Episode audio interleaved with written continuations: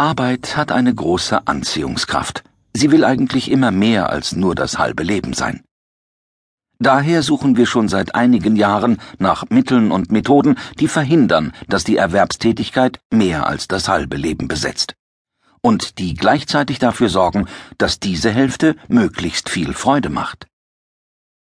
In diesem Hörbuch haben wir die Tipps zusammengestellt, von denen wir selbst bisher am meisten profitiert haben.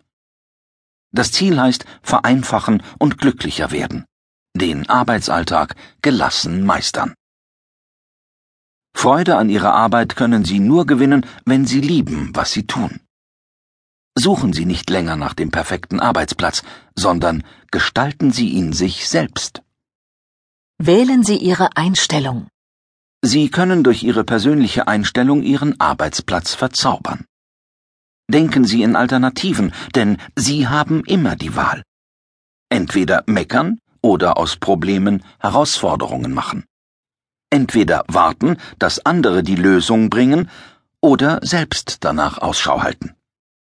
Spielen Sie bei der Arbeit.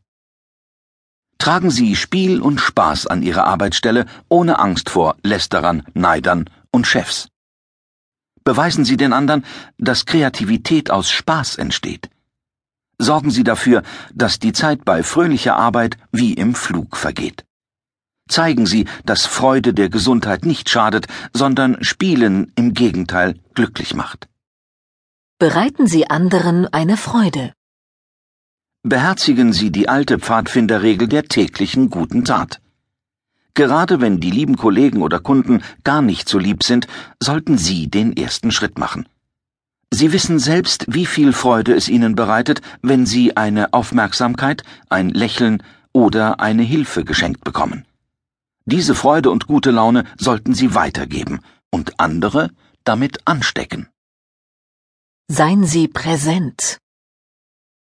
Achten Sie darauf, dass Sie bei einem Gespräch mit einem Kunden, Kollegen oder Mitarbeiter nicht schon in Gedanken in der Kantine beim Mittagessen oder bei der Feierabendgestaltung sind.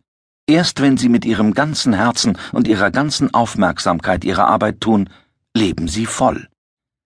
Dann werden Sie nicht von Nebensächlichkeiten abgelenkt, sondern erhalten ein feines Gespür dafür, was für Sie und den anderen wichtig ist.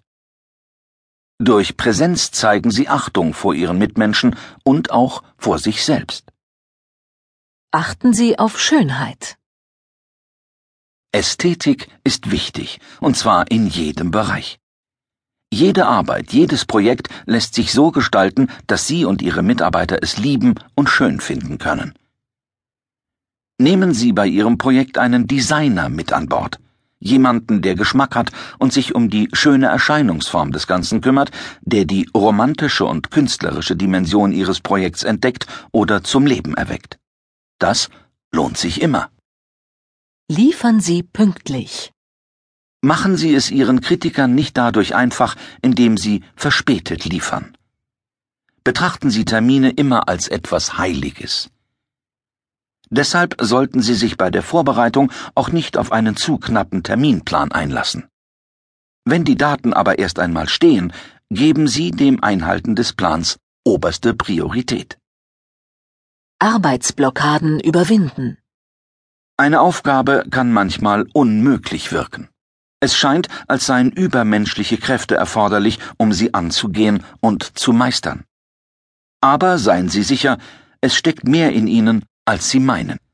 Mit der folgenden Simplify-Technik können Sie Ihren Arbeitsstil revolutionieren, um Ihr Potenzial ganz auszuschöpfen.